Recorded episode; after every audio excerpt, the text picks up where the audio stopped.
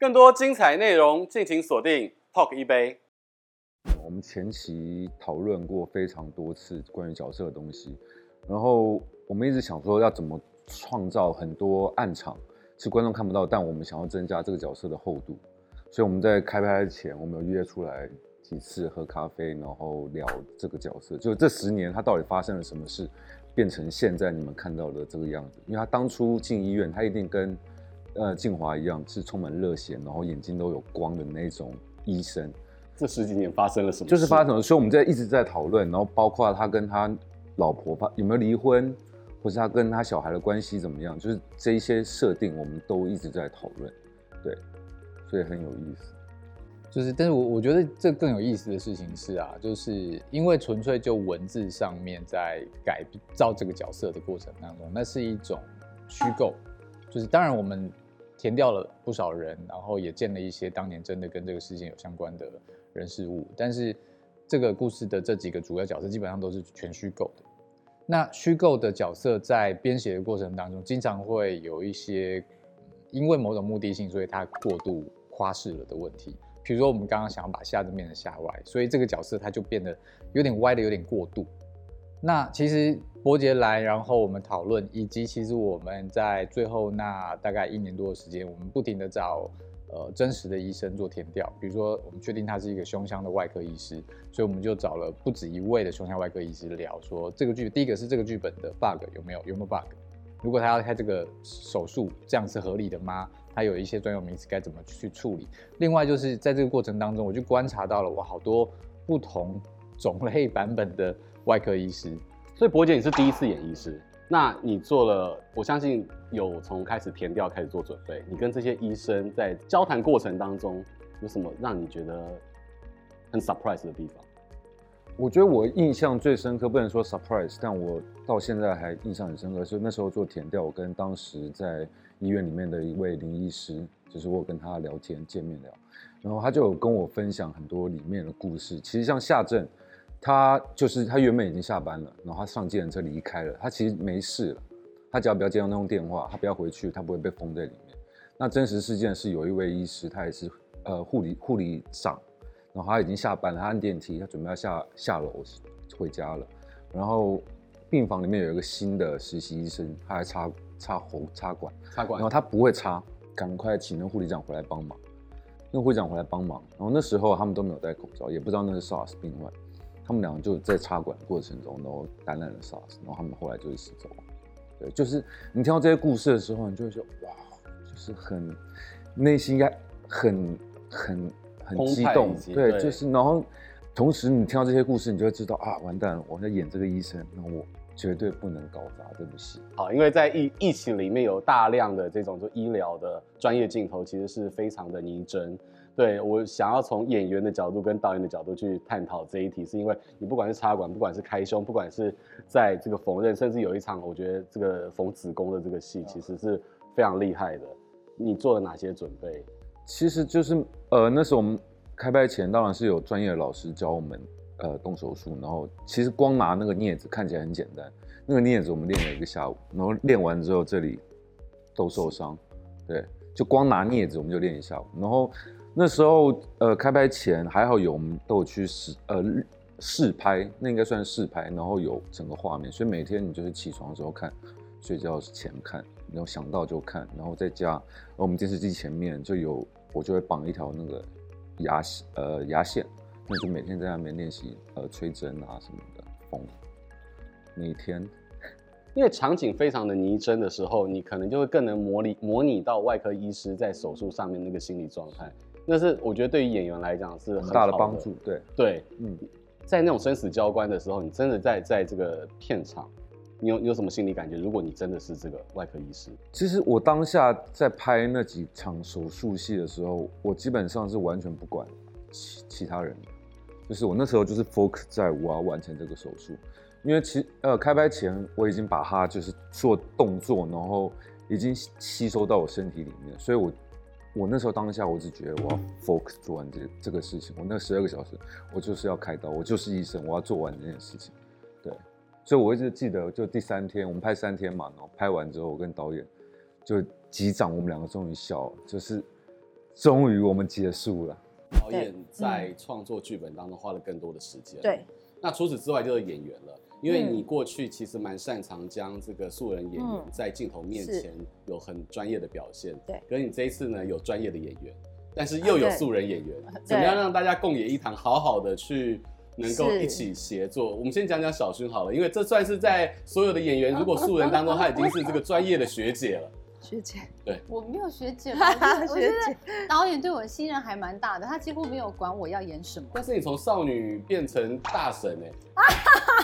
他 在里面那个辈分已经变成是那个婶婶辈了，对对对，就是导演你怎么会想要让一个当年的少女明星变成婶婶？是哦，因为看到他人生的积累还是岁月的累积了。因为我们第二，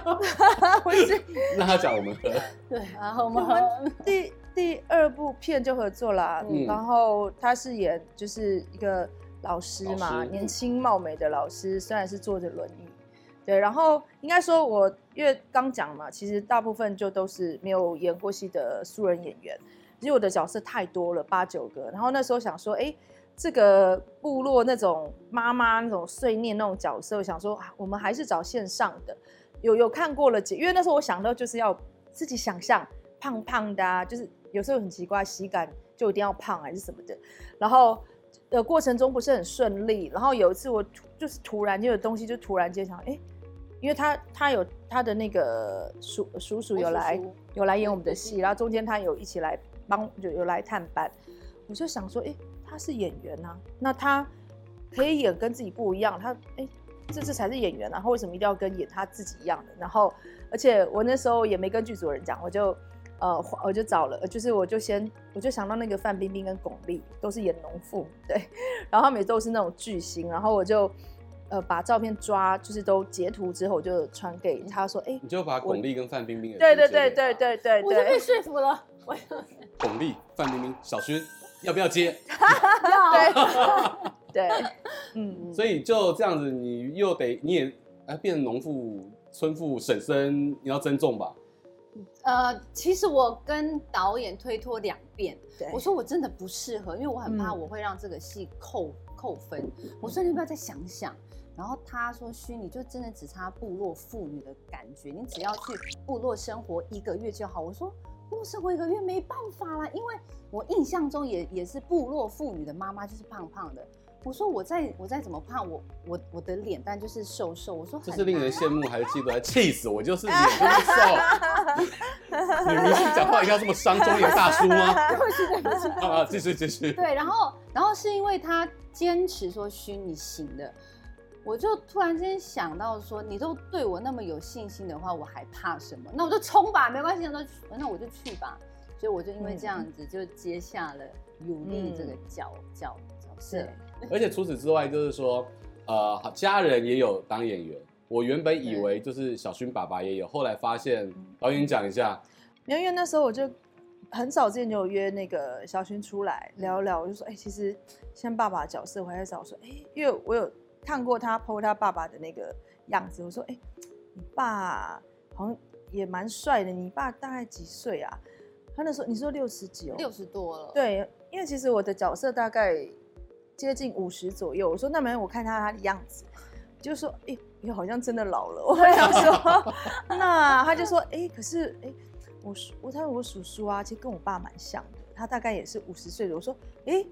那我看一下，然后就当场就就说那你加我那个叔叔的赖好了，然后一加，然后他叔就传了一张。之前我跟他合照，我说，嗯，我跟他有看过吗？这这这么争取，努力争取演出机 会，然后我所有的关联马上都 赶快努力的抽出来。对，对，对，对，他他叔叔就传了一张，我说我们什么时候合照的啊？他说就是可能有一次我演讲，他有碰到，可是他没有讲他是小薰的叔叔。我说哎、欸，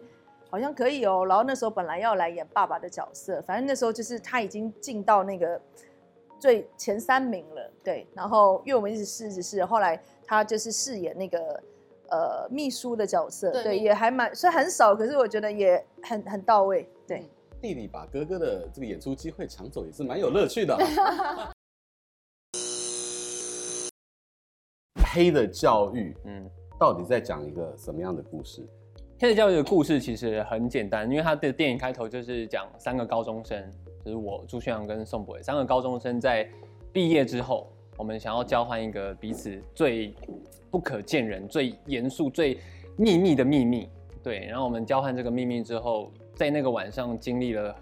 很多个错误，就像柯导演说的，就是在一个夜晚，错误中更错误，错误中更错误，然后导致了遇上了一个很大的教育。对，然后成可能成长的可能成长的更快，可能成长的更好，不一定，但就是看大家的在这个夜晚的造化这样。我觉得那个是一个最长的一夜，很狂野的一夜，在这个一个晚上当中，甚至是三个男生，三个主角各自还有不同的感受跟视点。嗯，而出色的演员必须要先去归功于导演，可是这个导演明明就是个菜鸟啊。嗯，他虽然入围了金马奖，曾经入围过金马奖的最佳男主角，然后呢，这次又以《黑的教育》入围了金马奖最佳新导演，进到一个剧组，怎么去跟新导演合作？其实我一开始有一点点紧张。对，而而且我应该算是最蛮蛮早就确定的其中一个角色，这样，所以一开始在跟他聊的时候，他因为他自己是演员，所以我觉得很棒的一个点，跟其他导演不一样的是，他会把所有剧本里面的演员都演过一次。那演过一次，他在他的脑中就有他的想象画面。那他在跟我们讲戏的时候，他是比较真的是往呃我们演员需要知道的点点上去提醒，以及以及去讲说这个角色该如何成长，以及。他的这个现在这个此此时此刻的情绪该怎么做？我觉得他是一个很了解的一个导演，因为有些导演可能是呃科班出身的，他们可能比较注重于他们自己的画面、镜头语言啊，或者是呃他们对角色的了解可能没有像演员那么深刻。对，但我觉得柯震东很厉害的一个点是，因为他自己是演员，所以他可以很明确知道说我们演员想要听到的东西是什么，所以在那个当下其实入戏的会很快，而且他讲的会。点到为止，他不会给太多，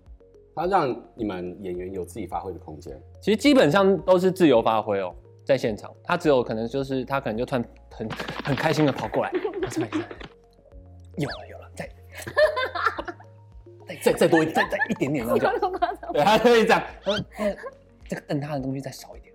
那个情绪，来来来来，然后就跑回去了，他会这样子，嗯，所以他在现场导戏其实，因为只要喜欢，其实他很明显。就只要他一卡，他就这样滚，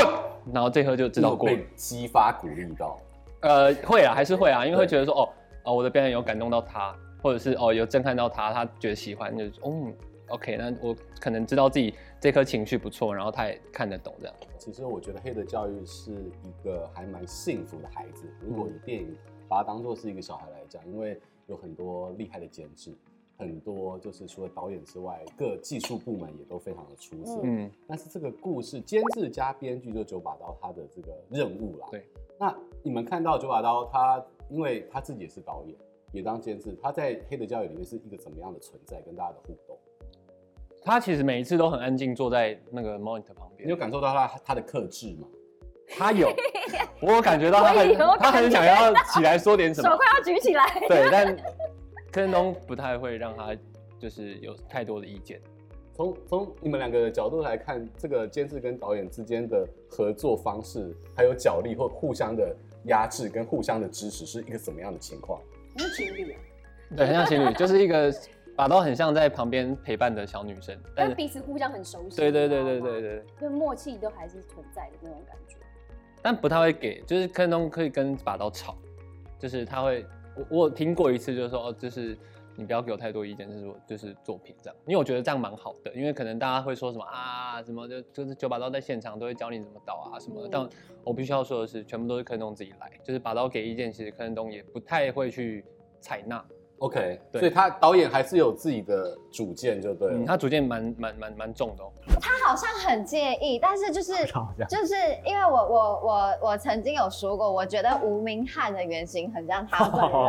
对，他就说我才没有臭直男，就是对许光汉这个角色，对，他就说我才不是臭直男嘞这样子。但是我后来就是。跟他这样工作下去，有的时候发现，哎、其实在这个臭直，所谓大家看到的臭直男啊，然后好像讲话很好笑啊，这样子的的支线底下，其实他有很细腻、跟很细心、跟很贴心的那个，我觉得那可能就是身为导演的敏锐度跟敏感度吧，这样。他们基本上几乎都是首选，就是呃，譬如说，呃，我顺序上来说，我当然是先想说啊，吴明翰这个角色要找谁演。然后那时候其实很早很早其实在剧本发展阶段的时候就先想到其实确实是就是光汉。然后在想光汉的过程里面，主要是因为我觉得看他他们其实其实我我我会看很多就是这些演员们厉害的演员们的以前的一各式各样的作品，感受或猜测，当然有点臆测了哦，就是他们可能是怎么样质感的演员或表演的方式可能是什么。对，所以其实他们三位肯定都是有留意过，在做一个全新的动作喜剧的时候，其实我就在想说，我这次找的演员，真正最想找的那几个，有没有可能一次性的就邀请就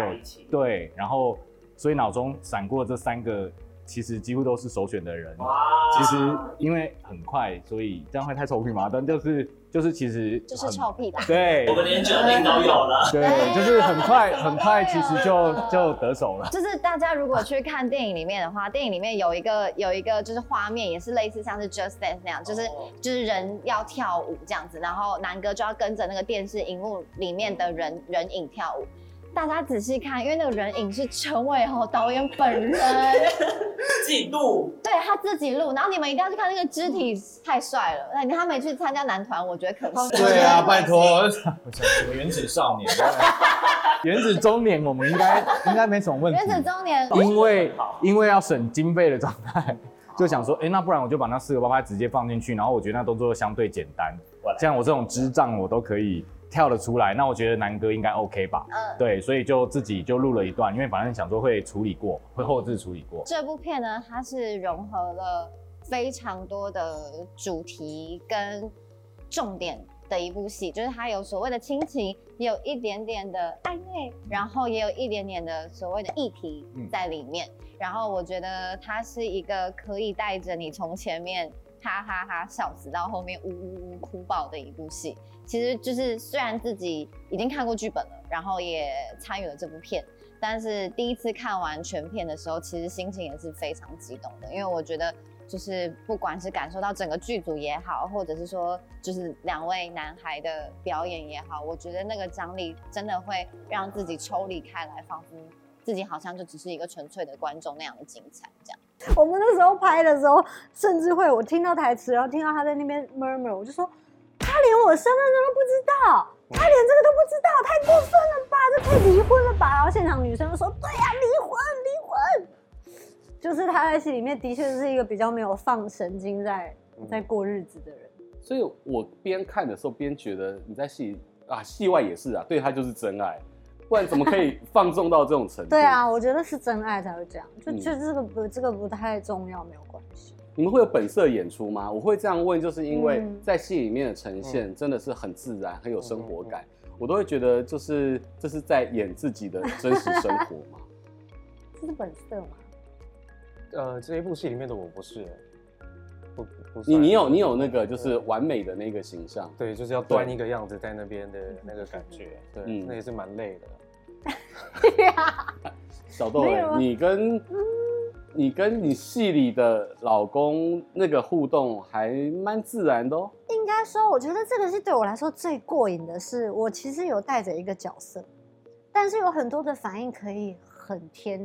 然、很自然、嗯、很有机。所以那个东西让我觉得很有安全感。我不是真的拿自己在演一个实境秀，嗯、我那个角色是有编剧的观点、编剧的想法、编剧自己的故事，跟导演想要对他老婆说的话放在我这个角色里面，跟我自己的诠释、哦。所以也是徐汉强对他老婆的情书，就有一些内容。所以对我觉得有点浪漫，有一些内容是他拍完之后告诉我说，其实是我老婆会这样，所以他看的时候很有感觉，我就觉得好感人哦，就是。我等于是这个角雅雅雅这个角色是帮很多女性某种程度上说了一些话，嗯，所以我在这个角色的保护下，可以做很多我自己，呃，直觉上或是我的即兴上可以在这个角色的想法里突破的事，我就会觉得很过瘾，而不是真的把我自己放在电视上面这样，嗯。